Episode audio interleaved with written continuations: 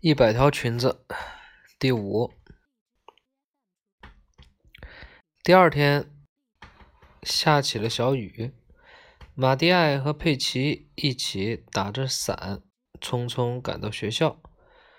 显然，在这样的天气里，他们是不会再在奥利佛大街拐角处等待旺达·佩特罗斯基了。奥利佛大街很长很长，过了铁路后会延伸到山上，一直通到波金斯山上。毕竟他们今天可不愿冒险迟到，因为今天非常重要。你觉得梅森老师今天会宣布获奖者吗？佩奇问。哦，但愿如此。希望他在我们走进教室的那一刻就宣布。说完，马蒂埃，马蒂埃又补充道：“你肯定能获奖，佩奇。但愿如此吧。如此，如此吧。”佩奇说着，露出渴望的神 神情。就在走进教室的那一瞬间，眼前的情景不禁让他们惊呆了。他们倒吸了一口气。教室里到处都挂满了图画，在每个窗台上，在黑板上方的空白墙上，甚至把墙上的评比表都覆盖住了。每幅画都有着令人炫目的颜色和极度华美的设计，而且全部画在大幅的包装纸上，足有一百幅那么多，全都。整齐的一排排的挂在墙上，这些肯定都是参赛作品。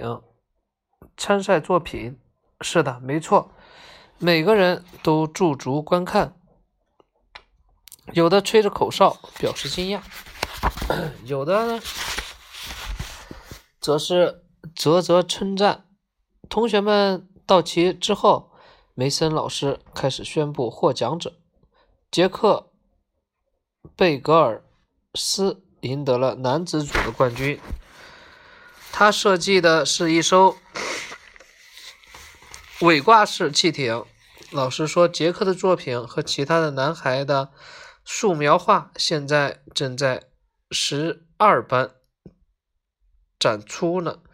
至于女子组嘛，梅森老师说，尽管我们这么多人里只有。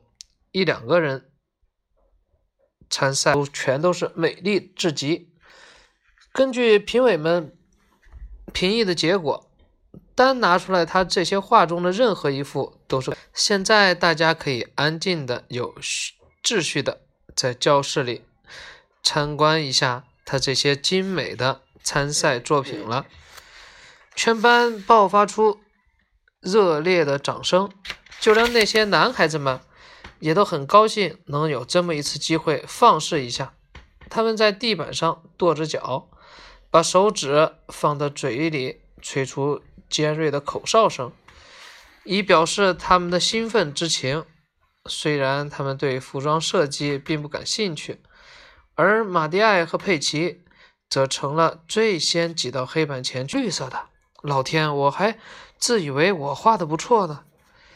当大家正在教室里参观的时候，年级组长从校长室给梅森老师捎来了一张字条。梅森老师看了好几遍，又从头到尾仔细的琢磨了一阵子，然后他拍了拍手，说道：“大家注意了，注意了，每个人都回到自己的座位上去。”一阵纷乱的脚步声过后，大家全都坐好了。教室里安静下来。这时，梅森老师说道：“我这里有一封旺达的爸爸写来的信，我想给大家读一读。”梅森老师站在那里沉默了一会儿。教室里的期待。老师用手扶了扶他的眼镜，动作缓慢而郑重。他的举止像是在暗示着。发生了什么事情？这封来自旺达爸爸的信一定事关重大。当梅森老师朗读这张简短的字条时，每个人都竖起了耳朵。信是这样写的：“敬爱的老师，旺达以后不会再去你们学校上学了，他的哥哥杰克也不再会去了。”再也不会有人问：“怎么会有这么好笑的名字呀？”在大城市里，有趣的名字多的是。您诚挚的，詹·佩特罗斯基。信信读完了，班里一片沉寂。梅森老师拂尘，又用他柔软的白手帕轻轻地擦拭着镜片，然后。他把眼镜重新戴好，审视着全班。再开口时，他的声音变得相当低沉。我相信，我们十三班的同学是不会因为旺达恰好有一个又长又少见的名字，就都有着相同的感受。发生了这样的事情，实在是太遗憾了。遗憾与悲伤兼而有之。第一堂课是自习，马蒂埃本想做些预习，但他的精神根本无法集中，嗓子眼儿像堵了一团东错。杰姆，他只是默默地站在一边，可这性质已经和佩奇的所作所为一样恶劣了，甚至比那更糟，因为他是个懦夫。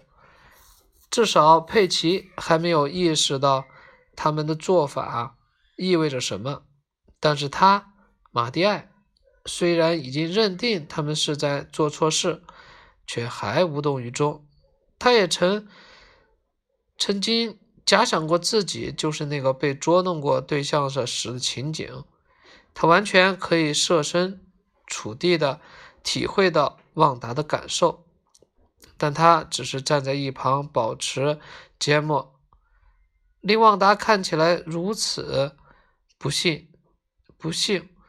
从这一点来看，他与佩奇的所作所为没有什么不同。作为一个帮凶，他让一个人如此不快乐，以致那个女孩子只能远走他乡。天哪，难道他就是真的束手无策无策了吗？哪怕是只是告诉旺达，他并不想伤害他也好啊。他转身过去，瞥了一眼佩奇，但佩奇似乎没有察觉。此刻的佩奇看上去正埋头于书本，认真学习呢。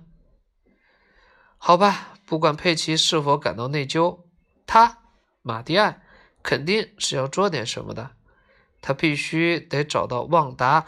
佩特罗斯基，也许他还没有搬走呢。或许佩奇愿意跟他一起上山，去告诉旺达他赢得了服装设计的赛的大奖，告诉他大家觉得他是多么的聪明，告诉他那一百条裙子简直是美丽极了，美丽至极。下午放学后，佩奇假装漫不经心地说了一句：“哎。”咱们一起去看看那孩子是不是已经走了。原来佩奇也早已打定主意了，主意了一个跟马蒂埃所想的一模一样的主意。马蒂埃兴奋还是不错的，就像他一直认为的那样。佩奇真是不错，他真。好，第五个讲完了，明天讲六，好吧？六是在波金斯山上，啊。